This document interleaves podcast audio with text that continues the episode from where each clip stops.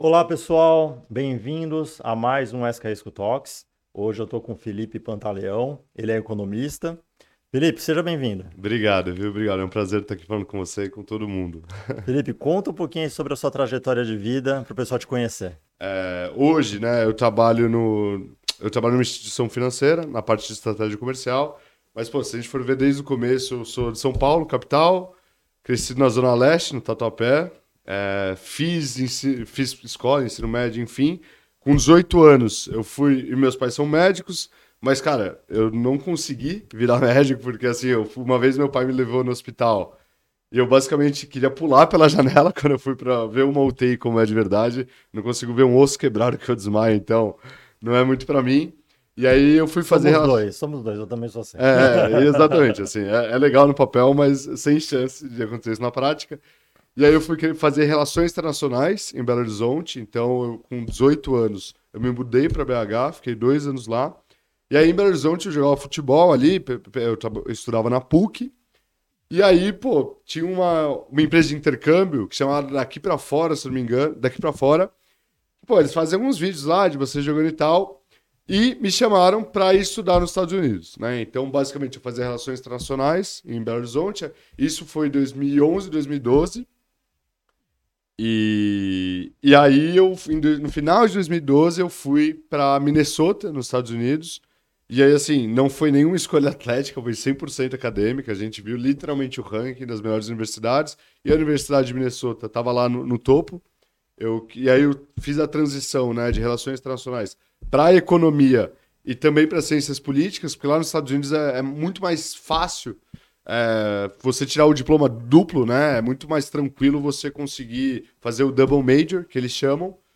E aí eu fui para uma cidade que chama Morris, de 5 mil habitantes. Então, cara, uma pessoa que tinha morado em São Paulo, aí em Belo Horizonte, eu fui para uma cidade de 5 mil habitantes, literalmente, assim, no norte dos Estados Unidos. No, no inverno fazia menos 40, por exemplo. Então, cara, foi uma experiência muito legal, fiquei lá por três anos e meio. É, consegue sobreviver assim com menos 40? Cara, consegue, porque a, todo assim, no começo tem um choque bem grande. Então, desde coisas da rotina que, por exemplo, você tem que chegar e deixar o carro ligado cinco minutos antes de você sair com o carro, por exemplo. Tem que tirar a neve do carro. Mas a universidade tinha túneis. Então, quando estava esse inverno muito, muito forte, a gente ficava dentro dos túneis e saía nos diferentes prédios da universidade. Então, pô, foi uma experiência muito legal, fiz grandes amigos. Tem que colocar aquelas correntes na, na, na roda do carro. Então, também. não pode colocar. É um ah, mito é? que tem. É, você pode só se você estiver dentro da, da cidade. Você não pode pegar highways federais com a corrente. Porque eu lembro que um dia, inclusive, eu fui assistir um jogo de basquete, que eu sou, sou muito fã. Fui assistir o LeBron James jogar lá. Ele estava indo para Minnesota, estava jogando no Cleveland Cavaliers. E, e eu lembro que tava uma nevasca. Eu falei, putz, não posso perder esse jogo, não posso perder esse jogo. Aí eu fui assim com o carro deslizando, não sei como eu cheguei, tá? Assim, hoje em dia com dois filhos eu com certeza não faria isso de novo. Mas na volta a gente pensou em comprar corrente para colocar, só que aí eu perguntei para um policial que estava num, num, posto de gasolina, ele falou que não podia usar. Então, acho que a primeira curiosidade é que, pelo menos em Minnesota, nas rodovias federais, não podia usar isso, né? Não podia usar as correntes. Então, cara, fiquei lá muito tempo e aí eu ia eu ia querer fazer pós-graduação em economia pública na Universidade de Leiden, na Holanda. Só que no meio do caminho eu falei, putz, quero voltar para o Brasil, né? Ficar um tempo com a minha família. E no avião, literalmente, né? Entre esse gap de eu ter me formado nos Estados Unidos e querer ir para Leiden, na Holanda, no avião de volta para ir para São Paulo, cara, eu, come... eu assisti o, o filme Procurando Dory. É ridículo isso, tá? Eu assisti Procurando Dory e aí eu falei, por estou fora de casa seis anos quase, né? Dois anos em Belo Horizonte, três anos e meio nos Estados Unidos. Eu falei, ferre-se tudo isso, vou voltar para o Brasil e vou, vou entrar no mercado de trabalho aqui no Brasil. E aí eu entrei em consultoria, eu já tinha muito interesse nisso. É, entrei em consultoria numa empresa que chama, que chama Development Systems, era uma empresa é, pequena, mas ela tinha sete sedes né, no mundo, porque como que funcionava basicamente? A gente tinha um capacete de 7, 8 pessoas, só que dependendo do projeto, a gente contratava especialistas para tocar os projetos, né? Então, pô, foi uma escola para mim, fiquei dois anos e meio lá. Aí eu fui para Prudential, fui vender seguro de vida de porta em porta, fui, né? Putz, aqui no Brasil, catequizar as pessoas de, em seguro de vida. Eu fiquei lá aproximadamente um ano e meio, dois anos. Nisso, é, rolou a pandemia, né? Putz, muita coisa aconteceu, minha esposa ficou grávida, é, aconteceu a pandemia. Com a pandemia, essa ideia de ser hunter comercial também já, já não estava indo tão bem quanto eu gostaria. A questão do CPJ, eu queria um pouco mais de estabilidade também no momento. Porque, pô, meu filho nascendo, pandemia, tudo estava instável, né? Acho que chegou um momento que eu estava buscando mais estabilidade. E aí eu fui para Accenture, voltei então para o mundo de consultoria. E na Accenture fiquei lá dois anos. E aí, a partir de novembro do ano passado, pô, tava super feliz, super tranquilo. Tava, inclusive, no dia que eu aceitei o novo emprego, eu fui promovido na Accenture, né? É meio louca essa história. Mas, cara, eu tava, tava voltando de casa um dia, eu tava no escritório da Accenture na Vila Leopoldina.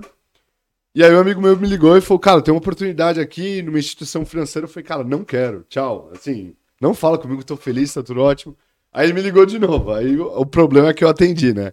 Aí, aí ele ligou, explicou qual era o escopo, falou a questão de, de remuneração.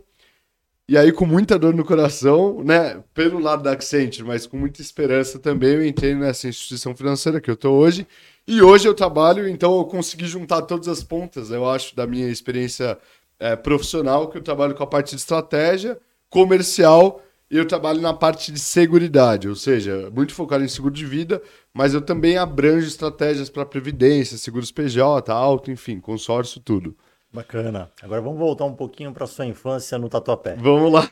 É, quais são as suas recordações de infância? O que, que você vivenciou? Seus amigos, escola? O que, que você lembra? Legal, legal. Acho que é, eu fui muito menino de condomínio, tá? Pra ser bem transparente aqui. Eu sei que não tem muito glamour, mas é isso. É, eu morava num, num condomínio de sete torres. Então eu lembro que a primeira vez que eu fui, acho que eu tinha 10, 11 anos, né? Eu já tinha morado na Moca antes, mas enfim, que eu lembro da minha infância mesmo. É, era um condomínio de sete torres, lá no Tatuapé. E, cara, eu achei que eu tava num hotel, né? Eu falei, o que que tá acontecendo? Eu não vou parar de estudar agora, né? E vou ficar só brincando. Então eu lembro muito de jogar muita bola, andar de bicicleta, por cidadão, bicicleta, assim é, patins pra caramba, enfim, a gente brincava muito, porque era muito amplo, e tinha um grupo lá de uns 10, 15 meninos que eram da mesma idade. E aí, inclusive, tem muitos que eu nem falo hoje, né? Porque a vida acaba separando.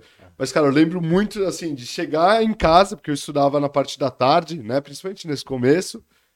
E, pô, descer correndo, assim, para ficar brincando. E, cara, foi sensacional, assim, minha infância. Acho que eu tive a oportunidade a minha geração, né? Eu sou de 93, vou fazer 30 anos, de ainda conseguir descer todo dia para brincar com os meninos. Então, acho que foi uma coisa bem, bem legal. Assim, eu me lembro muito de brincar lá no condomínio e também, claro, da família, de ir para o sítio, de, de principalmente os jogos do Corinthians com meu pai, né? Acho que depois a gente vai falar bastante disso. Mas é isso, tá? Eu lembro muito de brincadeira, principalmente de futebol, né? De jogar futebol. E, e, vamos falar um pouquinho sobre os Estados Unidos, né? Que quando você foi, Conta mais sobre a sua experiência lá, o que, que você vivenciou. Tá. É, quando eu, acho que assim, o primeiro grande choque que eu tive de, de realidade cultural foi quando eu saí de São Paulo para para Belo Horizonte. Acho que ali, né, dos 18 até os 20 anos, quando eu estava em Belo Horizonte, eu já, pô, já conheci um pessoal que eu jamais iria conhecer em São Paulo, até em relação à a, a, perspectiva, a ideias, a vivências. Então, isso eu acho que já foi o level 1 ali de, de eu realmente expandir é, expandir meu conhecimento sobre as pessoas também entender diferentes perspectivas. Cara, quando eu fui para os Estados Unidos foi bizarro, assim, eu cheguei lá, pô, eu já morei com um africano, com um francês, com um muçulmano, com um americano, então eu acho que é essa mudança cultural de você estar tá numa mesa de refeitório, por exemplo, porque lá, pô, a maioria das refeições eu fazia no próprio refeitório, Pô, você tá lá com um cara de Bangladesh, um cara da, da Gâmbia, não é nem Zâmbia, da Gâmbia, um americano, um mexicano, enfim. Eu acho que me trouxe perspectivas muito legais. O que, que era? Um hostel? Que que era? Não, não, era na universidade mesmo. Uhum. É, tinham várias pessoas de várias nacionalidades. Ah, tá. E dentro da universidade, eles têm um, um refeitório, que aí eu fazia um plano ali que é como à vontade, pô, porque depois eu jogava futebol e rugby, né? Então, pô, eu precisava me alimentar, né? Eu gastava bastante energia. Então, eu lembro muito dessas mesas de refeitório também, pô, sentando e, e falando com pessoas de várias nacionalidades e pensando, cara, o que eu tô fazendo aqui, né, meu? Um brasileiro da Zona Leste, numa cidade de 5 mil habitantes, no meio do inverno, cara. Num, assim, era quase uma zona rural mesmo. E então acho que foi, foram essas diferentes perspectivas. Acho que também né, o, o tipo de ensino é muito diferente. E você, você tem algumas matérias básicas que você precisa fazer, mas de resto vai de acordo com seus interesses na faculdade. Então, putz, ah, me interesso mais por, em economia por microeconomia, por é, comportamento consumidor. Eu me interessava muito mais nisso do que, por exemplo, por uma parte mais estatística da economia. E aí eu acho que você consegue se direcionar muito bem. Então, é, acho que além, e óbvio, saudade dos pais, puta é, WhatsApp pra caramba, essa, essa coisa de viver em dois mundos ao mesmo tempo.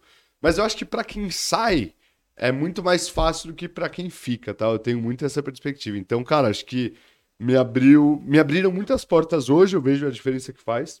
É, as interações que eu tive com as pessoas sobre o aspecto pessoal e sobre o aspecto é, educacional também, eu acho que, que é um diferencial no meu currículo. Qual foi o maior perrengue que você passou na sua vida? Cara, Acho que tirando morte, tá? Porque eu acho que morte né, é muito complicado. Já perdi meu avô, perdi tia. Acho que isso uma coisa muito específica. Cara, o maior perrengue que eu já passei na vida, eu acho que foi nessa época que eu tava na, na Prudential. Porque eu era PJ, eu era empresário, basicamente, já adquiri uma, uma franquia. E então eu dependia 100% do meu trabalho. Né? Eu dependia 100% da comissão que eu ganhava com as vendas de, de seguro de vida. E, pô, isso com a minha esposa grávida a minha esposa, depois eu vou contar uma história que é assim, ela é francesa, eu conheci ela no Brasil, ela morava no Caribe, uma puta história uhum. maluca também. Mas eu acho que ela grávida, assim, ou meu filho é, recém-nascido, ali em, no começo da pandemia, é, eu já tinha visto a minha receita diminuir e eu já tinha estabelecido um padrão de vida até legal também nesse mesmo trabalho, só que na pandemia é, eu vi que não estava conseguindo vender tanto e aí eu literalmente fiquei preocupado do tipo, cara, eu preciso pagar um monte de coisa é, plano de saúde, principalmente para mim, para ela, para as crianças. Ela não estava trabalhando nessa época também. Então acho que foi quando. Eu, uma vez eu lembro que a gente brigou por causa de um milho que ela tinha comprado no supermercado. Aí acho que, que esse dia assim foi bem emblemático, tipo, cara, eu preciso fazer dinheiro. Tanto que assim, óbvio, eu liguei para todo mundo, fui atrás, fui tentar vender mais. Só que além de vender, eu fui fazer, cara, fazer aqueles jobs online ali de responder serve, tudo para tentar ganhar uma, uma receita. acho que esse foi o maior perrengue, assim, psicologicamente falando, né? Tirando o contexto da pandemia, pô, todo mundo desesperado, vai morrer pai, vai morrer mãe, assim, né? Então acho que foi esse. Maior alegria da vida. Meus filhos.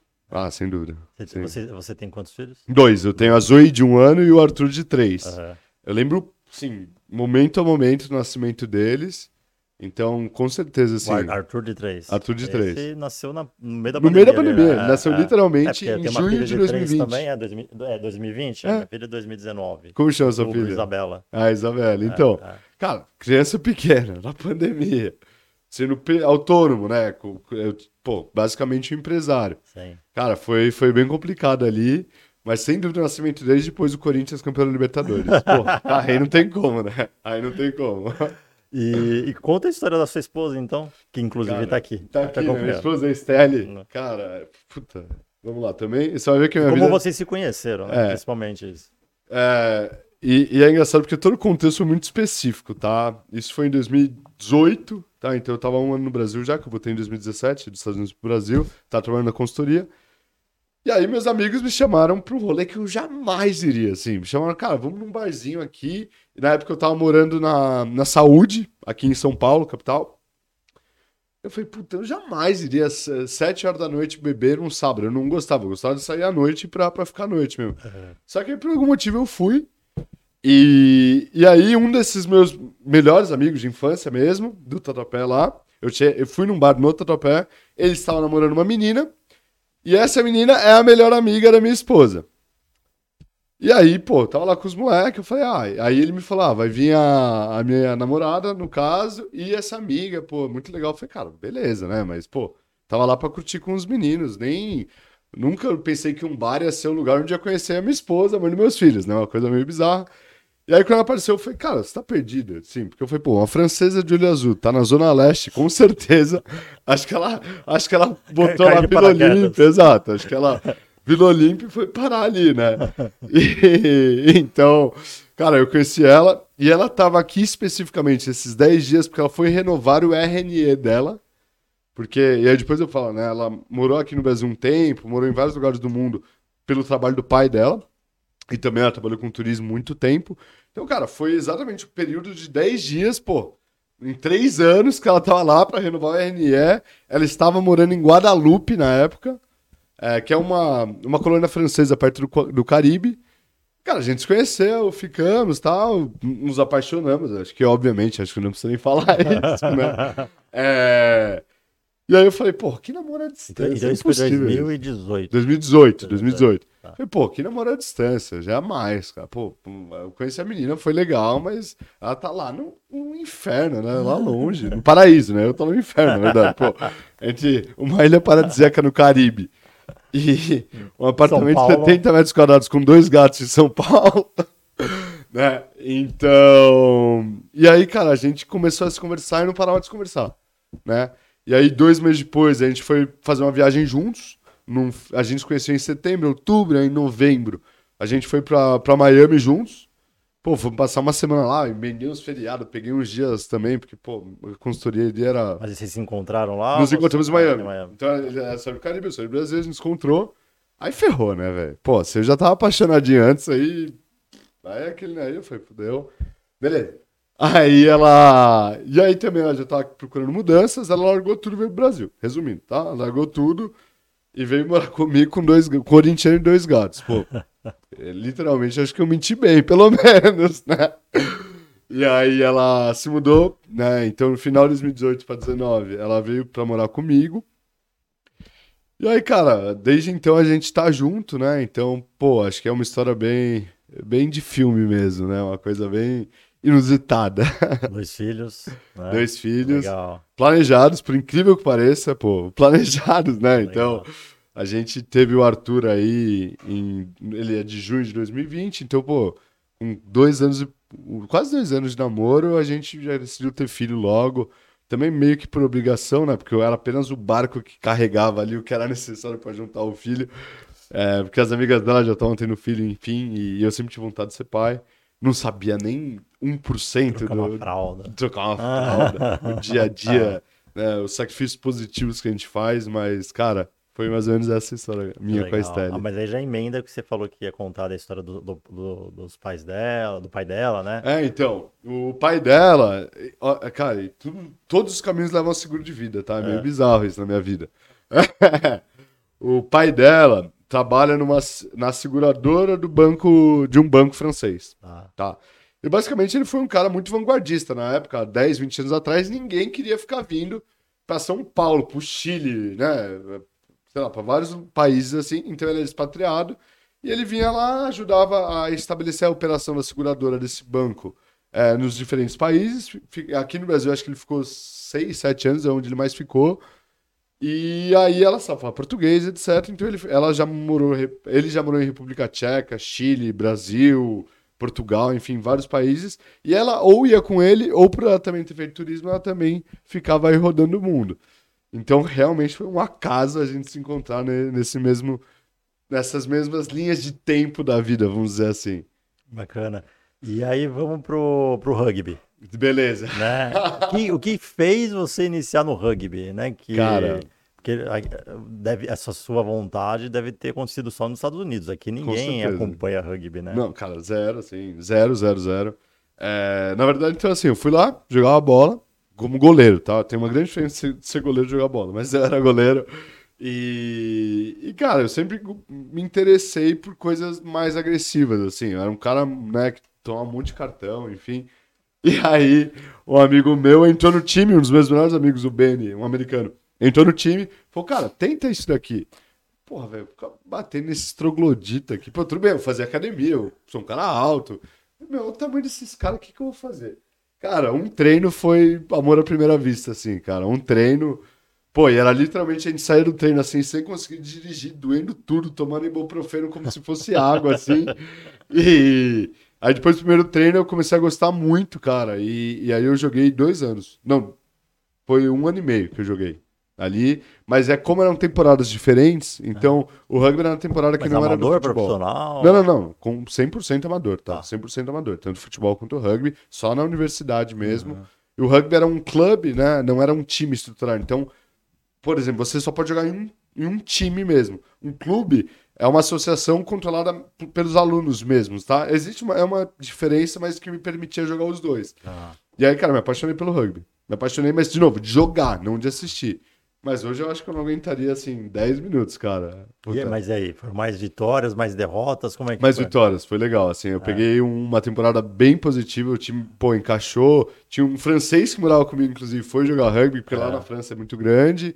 A gente, pô, a gente ganhou vários jogos e tinha um torneio, inclusive, que a gente foi lá eu esqueci o nome. Mas teve um torneio que a gente ganhou, então, pô, foi bem legal, assim. Foi... E aqui no Brasil, quem quer iniciar no rugby, qual é a dica que você dá? Cara, treina muito. Não, não, vai muito tem, na academia. Tem clube, assim, específico? Cara, tem, tem. Eu acho que, assim, é, é, é quase uma coisa de nicho, né? Então, vai precisar procurar comunidade no Facebook, vai precisar procurar algumas coisas. Mas, com certeza, assim, em várias regiões de São Paulo do Brasil, eu tenho certeza que tem.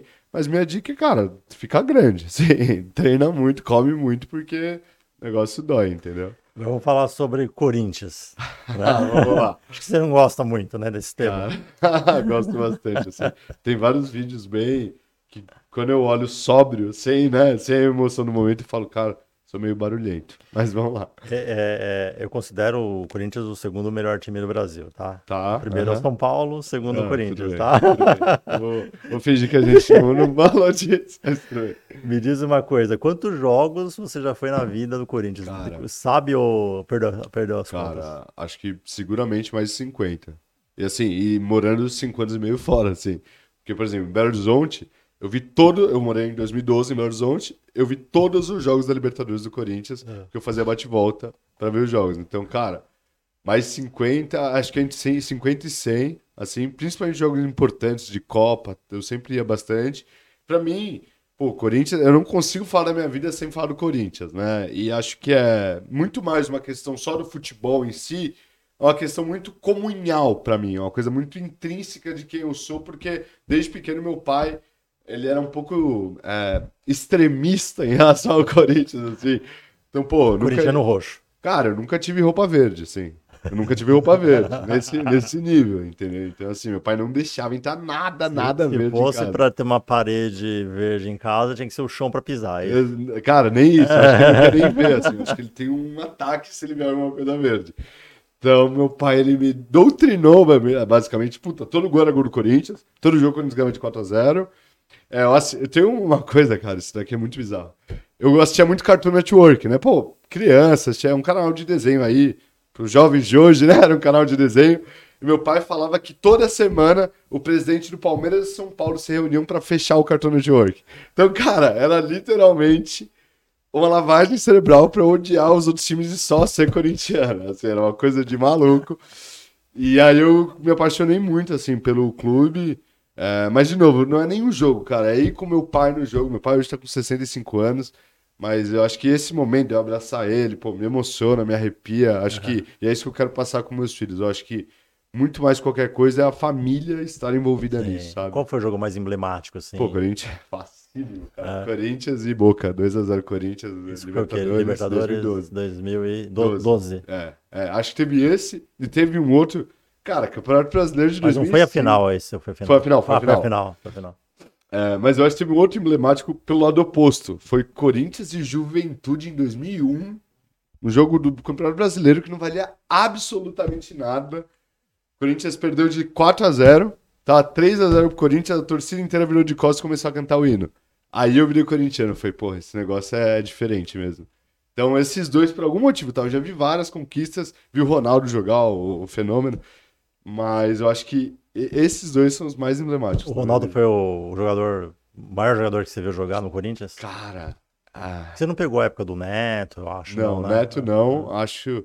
Cara, o Ronaldo, acho que de maior, assim, de, de você viver em êxtase vendo a parada, assim, porque era muito surreal. Marcelinho Carioca, você chegou a... Peguei. Foi meu primeiro ídolo, assim, Marcelinho Carioca. É. Mas eu acho que o Ronaldo... Também é na assim, Moca, né? É? Oi? Também é morar na Moca. Né? Exatamente. É. Todo mundo é. ali na, na Zona Leste. Mas eu acho que para mim o, o Ronaldo era, mas era uma coisa quase distante. O Marcelinho Carioca foi o primeiro ídolo, o Ronaldo eu acho que é o maior, assim, o maior jogador, mas eu acho que de ídolo mesmo, por eu ter sido goleiro, é o Cássio, assim, é um cara que, pô, falei pra minha esposa, amei o podcast, Vamos fazer. Me arruma um almoço com o Cássio também, que, pô, ia ser um golaço. Aí já, já fechou, ia ser um golaço. Mas é isso, cara. Eu gosto muito, assim, e tento passar muito pros meus filhos, assim. De novo, quase que numa lavagem cerebral. Então, pô, levo meus filhos todo dia na mão, cara, até achar aquela clubinha aqui do lado, onde a gente tá no estúdio. E todo dia eles têm que ouvir uma vez o hino do Corinthians, assim. Juro por Deus. É uma coisa muito louca, assim, na minha vida. E vai, vai no, nos próximos jogos? Já tem algum jogo Cara, marcado ou não? Tem Corinthians São Paulo agora, é. inclusive. É. É, para isso não envelhecer mal. Vou dizer que eu vou torcer muito, né? Antes de dar algum veredito aqui.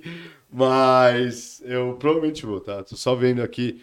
Porque como meus pais são médicos, às vezes eles conseguem alguns ingressos pela própria Neoquímica, ou se eu vou precisar comprar por outros meios aí, mas provavelmente eu vou nesse jogo aí, agora nessa terça. Legal. Hoje é sexta, tá, gente? Só pra.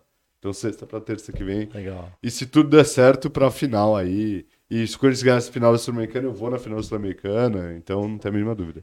É, pensando no futuro, Felipe, é, onde você pretende chegar daqui cinco anos, daqui dez anos? Tá. Quais são seus planos para o futuro? Beleza. Cara, uma boa pergunta. É, eu quero me aposentar em 15 anos. Eu tô com 30, quero me aposentar aos 45. De novo, isso pode envelhecer muito mal, muito bem, não sei. Mas eu quero. Mas, é, mas a tentativa sempre vai ser muito válida. Né? Exatamente. Eu quero me aposentar. Acho que começando de trás para frente, de frente para trás nesse caso, né?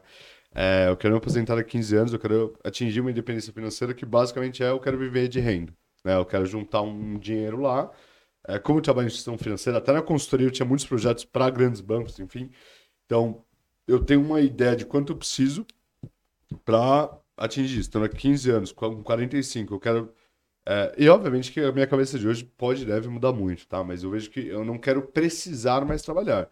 Pô, se eu vou estar tá lá e estar tá com puta tesão, se eu vou estar tá gostando, se eu vou ter, é, achar um propósito novo, mudar a vida das pessoas, eu acho que pode ser. Uh, daqui cinco anos, eu imagino vivendo quase uma vida dupla, então eu quero conseguir equalizar de alguma forma minha família vivendo na França e eu vivendo no Brasil, porque a questão de segurança está muito difícil, infelizmente. E para mim é uma preocupação muito grande. Então, dentro dos próximos cinco anos, eu quero conseguir fazer vários bate-voltas aí, é, mensais, para conseguir ficar visitando minha família e passar, no mínimo, pô, três, quatro finais de semana com eles e alguns dias da semana também, com esse híbrido aí, tem algumas contas loucas que eu já fiz. Então, quero isso. Hoje eu estou muito feliz na instituição financeira que eu estou. É, gosto muito do, do, clima, gosto muito de tudo, então acho que se tudo caminha bem, eu também espero estar num cargo, não, né, um cargo melhor, mas eu acho que isso é natural, vem com trabalho, Sim. vem com dedicação. É, mas acho que esses são os dois planos, 5 e 15 anos, tá? Aposentadoria com 15 e com 5, conseguir viver essa vida em dois países ao mesmo tempo. Boa. É, você, antes da gente começar aqui, você estava falando que é, você é um consumidor de podcasts, né? Bastante. É, conta um pouquinho aí, né, novamente, agora, agora gravado, vivo, né? né? Quais são os podcasts que você costuma ouvir? Cara. Ouvir é... barra assistir, né? Que hoje em dia. Né? É, exato, é os dois, né? Eu, pô, quando eu tô no carro, por exemplo, eu, eu ouço muito. É, é que depende do momento também. Então, pô, se, se o Corinthians está bem, eu ouço muito podcast de esporte. É época da Copa, acho que é assim, tem Copa do tem Brasil, Corinthians e Copa, Brasil na Copa do Mundo. São as duas vezes que você vai ver mais descontrolado emocionalmente. Pô, se o Corinthians ganhou, eu tava ouvindo, cara, eu vejo um monte assim de, de podcast de corintianos, de vlogs de corintianos, de do Rica Perrone, por exemplo, que tem vários cortes que eu acho bem interessantes. É, para entretenimento, né, diário. Pô, eu gosto muito do, do Vilela lá, do Inteligência Limitada. É, ele, ele traz várias pautas interessantes. Então, eu já, eu já vi, né? Eu sou um cara que gosta muito de história, gosto muito de. Também, pô, de, do Space Today ali, que é o, o Sacane, se não me engano, que tá falando. Cara, eu gosto muito de tópicos que eu acho que, que conceitualmente vão me agregar bastante, tá? Então, veja, de novo, muita coisa de futebol, Flow, Esporte Clube, etc. É, de empreendedorismo, assim, eu não vejo muito, tá? Não é uma coisa que eu. Cara, acho que meu trabalho eu vou lá e vou, vou trabalhar, e vou fazer minhas coisas. E eu uso muito mais o podcast para entretenimento. Então acho que é isso, assim. Tirando vários vlogs, né? Vários canais ali de vídeos. Cara, muito de história, tá? Eu vejo bastante vídeo. Tipo, como que era a vida de um, de um samurai, como era a vida de um cara medieval tal. Eu gosto bastante de viajar nisso. E espero que um dia a gente tenha tecnologia pra gente entrar numa realidade imersiva aí e viver como que era o Homem das Cavernas, assim, alguma coisa desse tipo. Acho que a gente pode atingir isso. Felipe, agora chegou a hora da gente, a parte final do podcast, tá. é, da gente fazer uma É... Contar algumas histórias mais uh, familiares. Tá bom. E assim, algo, algo que você lembra, lembra assim que foi engraçado na sua dentro da sua família, sabe? Ou uh, que na sua infância, que foi assim bem, às vezes até bizarro, sabe? Tá. O que, que você lembra assim? Cara, acho que assim, minha família é tão louca que eu acho que eu nem preciso ir muito longe, tá? Pô, duas semanas atrás, cara, eu, eu vou falar do. Não, assim, eu vou chegar na infância, tá? Mas, pô, duas semanas atrás, a gente alugou um sítio no, no interior de São Paulo para passar, né? Porque a gente falou, putz, será que vale a pena ter um sítio? Porque as crianças, né? É, pessoal que não tem filhos ainda, tá? Criança de 3 e 1 ano, você precisa ter uma prisão a céu aberto. É, que é isso? Porra, você precisa ter uma casa murada, sem piscina, sem degrau, sem nada que pode machucar pra eles ficarem correndo pra caramba. Vamos tentar pegar um sítio assim. Cara, assim, o primeiro a gente ficou sexta, sábado e domingo. Sexta foi muito legal, sábado à noite apareceu uma aranha muito grande, até aí tranquilo. Domingo de manhã eu queria ir na piscina, tinha um rato morto na piscina, tá? Então, puta. E meu filho queria falar com o ratinho na piscina, acho que já aconteceu isso. É... Cara, assim, são... é tanta história maluca, assim, que eu, eu realmente. Cara, deixa eu pensar. É... Na infância, assim, você lembra de alguma coisa adolescência, de, também Cara... de sair de baladinha, assim, Ah, não, isso era muito, assim, tem respeito à minha esposa e meus filhos vão ver isso no futuro, mas, cara, eu era muito porra louca, assim, muito, muito, muito, muito, cara, bizarramente, assim, assim, a gente saía, porra, cara, sei lá, pensa que, assim, ensino médio, 14 para 15 anos, meu, a gente de uniforme de escola, uma escola muito tradicional em São Paulo, meu amigo pegava um quadriciclo e ficava andando no meio da rua com uma garrafa de vodka, entendeu? Cara, pensa assim: você tá no trânsito indo, voltando do trabalho, indo almoçar, tem dois idiotas de quadriciclo amarelo, cara, no farol, entendeu? Tipo, com, escola, com uma garrafa de vodka e roupa de escola, assim. Já tem várias histórias, assim, muito. É, acho que tudo é num contexto meio bizarro, assim, sabe? A gente já já aproveitou bastante, assim, fiz bastante besteira. Pô, óbvio, primeiro PT, é, meus pais uma vez estavam em Paris, num congresso de cardiologia, e eu, eu fiquei sozinho com a minha avó em casa. E, pô, eu dei um PT, passei mal, vomitei. Meus pais tiveram que voltar para ficar comigo. Já fiz meu pai perder em viagem em Paris. Cara, assim... Devem ter ficado muito felizes. Não, né? eles ficaram muito putos comigo. Cara, eu já fiz muita besteira, de verdade, assim. Já, eu curtia bastante, assim. Machucava, putz, abri o supercílio já, tomando tacada, brincando de taco. Eu fui ver quão longe o cara batia o taco, pegou no meu, no meu supercílio, abriu. É, cara, machucava muito, assim, de moleque, jogando bola, fazendo as coisas. Então, acho que tudo, assim, de verdade. Assim, acho que eu contei algumas histórias aí, mas De, de coisas bizarras. Acho que o rato na piscina é uma coisa bem bizarra também. E, e essa história do quadriciclo, assim, hoje olhando eu, né, com um filho, pô, eu falo, velho, o que, que esses moleques têm na cabeça, velho? Mas acho que, que foram mais essas, assim. O, você, você tem irmãos? Tenho um irmão, é o, o inteligente da família, graças a Deus. Pô, meu irmão é uma relação bem legal também. Eu sei que tá chegando no fim, mas meu irmão, ele tem. Hoje ele, ele tem oito anos a menos que eu, então ele vai fazer 22.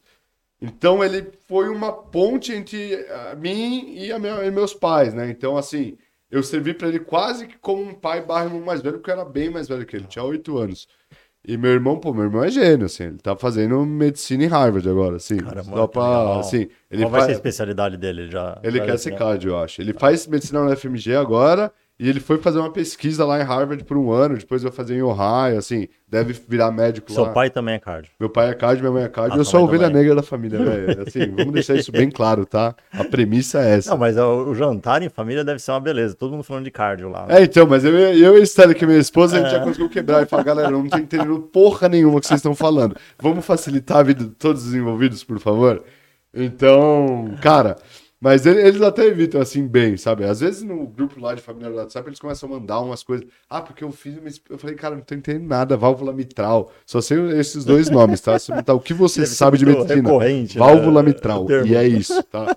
É literalmente isso que eu conheço. Mas, cara, meu irmão é um dos maiores orgulhos que eu tenho na minha vida, assim. E, cara, eu amo muito ele. Eu sou um cara muito família, assim. Sou um cara muito, muito. Dá pra perceber, legal. É, eu gosto muito assim, cara. Acho que, porra, significa tudo pra mim, sabe? Ah, e também deve estar curtindo pra caramba os filhos, né? Tô, tô, tô. Quando eu não tô morto e puto, né? Porque eu tô cansado pra caramba. E falido praticamente. tô brincando. Mas, cara, é, é, o que eu falo, né? Ter filhos é uma balança muito injusta. Porque, pô, Você põe tempo, você põe muito dinheiro, você põe muita energia, feriado, o que você quiser. Só que vem um amor incondicional do outro é. lado, pô, quebra suas pernas. Às vezes você quer ficar bravo, ele olha pra você é, e fala, papai, te amo. É, você sabe é, muito bem, com a Isabela, né? Isabela. Com a Isabela, meu, é. não tem como, entendeu? E mulher é pior ainda, velho. Porque homem, eu ainda fala, ah, bravo, fala, não, Arthur, para, levanta aí, pô. Meu filho, coitado, dois já tomou dois pão na cabeça, porque o menino, o melhor amigo dele, com dois anos e meio, óbvio que não é culpa de ninguém jogou um brinquedo na cabeça dele, tomou ponto. E eu falei, ah, moleque, vai lá, tudo bem, eu troco o curativinho bonitinho, mas eu trato diferente. A minha filha manda em mim, ela tem um ano, ela me manipula completamente, ela manda na casa. Porque, pô, com o Arthur eu brigo, com a Zoe ela fica, sim, acabou, velho, acabou. Eu falo ó, pra minha mulher, você vai educar ela, eu vou tentar ser um pai legal e permissivo, vou deixar tudo, tá? Você faz isso, com o meu filho é o oposto. Eu sei como é isso com menina. é difícil, né? É, e melhor ou melhores amigos? A gente não falou sobre isso. Cara, eu tenho. Quem são? Eu tenho vários, cara. Eu tenho muito. Dá pra, dá pra fazer uma lista assim ou você vai ser injusto com alguém? Cara, é. Acho que tende a ser injusto, mas vamos lá. acho que em, em, Minas Gerais tem o Thiago, Thiago Thiaguinho, que é meu amigo. Em Estados Unidos acho que é o Beni. Em São Paulo, puta, aí tem um monte. Aí tem o Bruno, tem o Rafael, tem o Fábio, tem outro Rafael. Então em seis, tá? Puta, vou fazer um top 10 ferrar depois nisso, vou ser cobrado. É, acho que, pô, tem todo mundo da Accent da, das empresas que eu trabalho, que aí também que eu preciso meio que juntar, porque hoje eu trabalho quase numa panelinha, tá? Porque é. hoje o meu time de trabalho, dois trabalham comigo na Prudential lá atrás. Então a gente era do mesmo time, era muito amigo. É, então, cara, eu tenho vários amigos, assim, sou muito grato. Mas a gente. Eu não sou um cara que conversa muito em WhatsApp, não sou um cara que, que troca muitíssimo, mas quando a gente se vê é a mesma coisa, a gente se comporta como se a gente tivesse 12 anos na maioria das vezes também. E vocês conseguem se ver agora com filhos? Cara, é, mais é, mais difícil, né? Mais difícil, assim. Eu acho que, pô, uma vez a cada dois meses no máximo, tirando quem tá no trabalho, tá? Porque às vezes, é, pô. É, quando tá no trabalho aí é, vai almoçar. Exato, vai almoçar fácil. junto, é. fica mais fácil, mas eu acho que é, é mais difícil, tá? Mas ao mesmo tempo, assim, é, basicamente assim, são algumas comemorações, o aniversário de um, de outro, a gente acaba se vendo, mas não muda nada pra mim, assim, cara. Eu sou uma pessoa que eu me considero bem leal, meus, meus melhores amigos. Então, e outra, eu só tenho um amigo homem, tá? Eu tenho esse problema também. Eu, porra, só na Accent, dois, eu tô com 30, com 27 eu fui ter minha mas, primeira amiga mulher. Mas isso porque a esposa não deixa? Não, mano, a esposa ela reza pra eu ter amiga mulher. O sonho dela é eu ter amiga mulher. Mas eu nunca tive, cara, enfim pela minha vida, por como eu encarava as coisas. E só que aí quando eu fui para para Accenture, eu acho que aí eu tenho, hoje eu tenho várias amigas mulheres também, a Laura, a Raquel, a nossa, ela vai me matar. A Thalita, velho. A Thalita vai me matar. se eu esqueci o nome dela. Mas eu tenho sim, tenho, tenho mais amigas mulheres. Felipe, tem alguma pergunta que eu deixei de fazer para você aqui no podcast? Você Cara, gostaria de falar alguma história que deixou, passou batido aí, que você gostaria de contar? Cara, eu acho que assim, acho que para mim o segredo profissional, assim, não que eu seja um puta guru, né, nenhum coach, mas pra tá, né, acho que o que eu acredito, não sei se é segredo. Cara, eu acredito literalmente em duas coisas, que é trabalhar duro e respeitar as outras pessoas. Assim, é, de verdade, para mim, tudo, tudo, tudo se resume a isso. Eu lembro de, pô, quando eu entrei na consultoria, meu, virava várias noites, assim, fazia de tudo para acontecer, chegava muito cedo, voltava muito tarde. É, obviamente, tem, tem um nível entre burnout, né? Ser workaholic pesado e, e dar o melhor de si. Por exemplo, hoje eu já não conseguiria fazer o que eu faço, né? Que é virar noites, noites e noites, pela idade e pelos meus filhos. Mas eu acho que é, cara, trabalhar duro mesmo, realmente se, se importar com as coisas. É, porque se você fizer isso, você vai aprender a fazer o que você quiser. Hoje tem, tem Google, tem YouTube.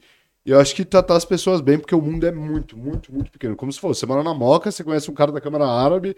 Inclusive, eu fiquei lá dois meses, tá? Não falei, galera, mas eu trabalhei lá por dois meses quando eu vinha de férias dos Estados Unidos pro Brasil. Também sou muito grato a todo mundo de lá, aprendi muito. Mas eu acho que é isso, cara. Essas são as duas mensagens. Trabalhar muito e respeitar as pessoas, que o mundo dá muita volta. Felipe Pantaleão, muito obrigado pela entrevista. Sucesso na sua vida, com a sua família. É, e que tudo dê certo aí nos seus planos. Obrigado, foi tá um prazer, viu? Obrigado, Valeu, Felipe. Valeu, tchau, tchau. Valeu, obrigado. Valeu, gente. Valeu. Não sei se posso dar tchau assim, mas é nóis. Valeu.